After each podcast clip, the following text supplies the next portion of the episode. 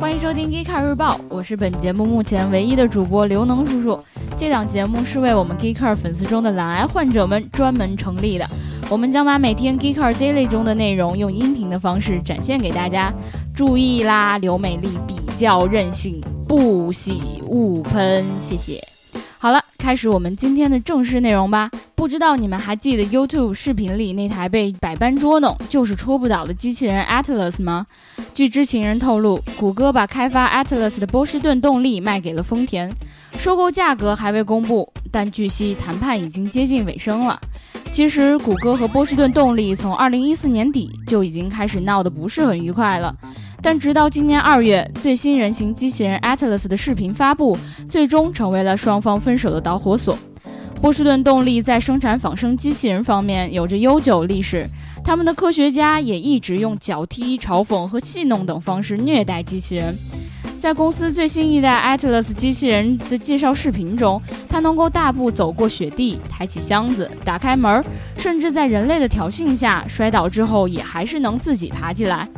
其实，在看完那个视频之后，我真心觉得这机器人分分钟就要生气了，可能爬起来转过身来就是一个大嘴巴子。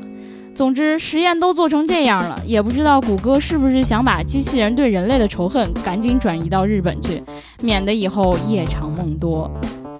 近日，特斯拉向财富确认消息，他们将于七月二十九日晚举行超级电池工厂 Gigafactory 的开业典礼。不过，未来两个月内，该工厂不可能完成竣工。他们预期是从二零一七年开始生产锂电池。等等，不竣工你就敢举行开业典礼？这不就相当于学校还没修好你就想开学？学生家长可要生气了。据特斯拉官方说，到二零二零年，该工厂的锂电池产能有望超过二零一三年全球锂电池的总产量。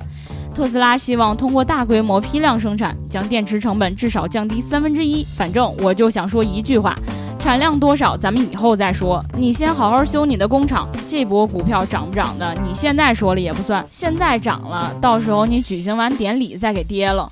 马海燕呢？你可长点心吧。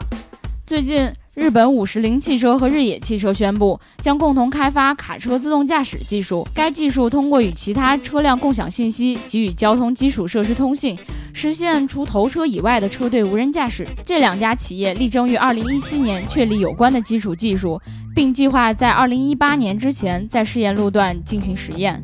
他们设想把这套无人驾驶技术用在高速公路行驶中，希望这项技术有助于防止事故发生，并能缓解拥堵。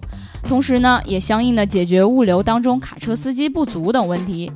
听大白老师说，看完这段新闻，他情不自禁的就想到了人体蜈蚣。反正我也不知道人体蜈蚣是啥，他说像就像吧。今年大众曾在 CES 上展示过名为 MEB 的平台，这是大众的第一个电动汽车平台。这个平台专门针对中小型汽车和轻型商用车，采用这一平台的车型，充电一次的行驶距离大约在二百五十到五百公里。目前，大众正在考虑 MEB 平台的可扩展性，决定是否可以用在高端车型上。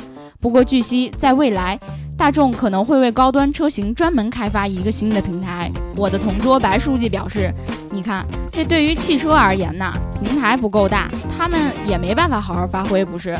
有时候真不是人不行，绝逼是这路不平。”好了，以上就是我们今天 Geekcar 日报的全部内容。记得关注我们的网站三 w 点 geekcar 点 com，同时微信搜索公众号 Geekcar 极客汽车，了解更多新鲜好玩的内容。我们明天见哦。